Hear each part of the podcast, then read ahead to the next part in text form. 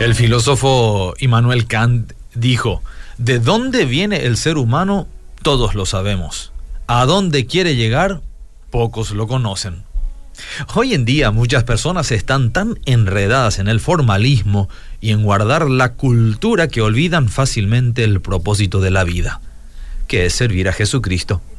Observamos que los líderes de las iglesias llegan a ser un Dios las personas en la trampa del formalismo han perdido el enfoque en Jesús. Oímos frases como esfuérzate a hacer buenas obras.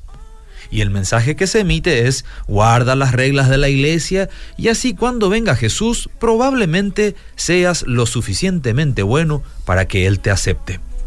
Cuidado con esa doctrina, no tiene nada de bíblico. Si enfocamos bien, leeremos que Jesús dijo, El que oye mi palabra y cree al que me envió, tiene vida eterna, y no vendrá a condenación, mas ha pasado de muerte a vida. No podemos basarnos en argumentos de conducta para aseverar que estamos haciendo las cosas lo suficientemente bien para que eso nos alcance para salvación. No hay una escala del 1 al 5 para decir has aprobado con 4 o apenas pasaste con dos. No se trata de una evaluación del proceso. En las escrituras es bastante claro el cuadro. El que tiene al Hijo tiene la vida. El que no tiene al Hijo de Dios no tiene la vida eterna. Así de simple, pero a la vez así de claro. Es que Dios no quiere que nadie nos confunda sobre la verdad del lugar del destino final del ser humano.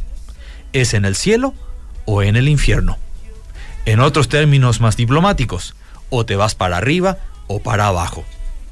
Si no estás seguro de que tu morada eterna es el cielo, entonces puedes estar seguro que es la perdición eterna. Qué bueno que estamos a tiempo para hacer nuestra la oferta de Dios, que nos ofrece la salvación y la vida a través de su Hijo Jesucristo. Solo necesitas aceptarlo. No hace falta ganarlo con esfuerzos, ni con méritos.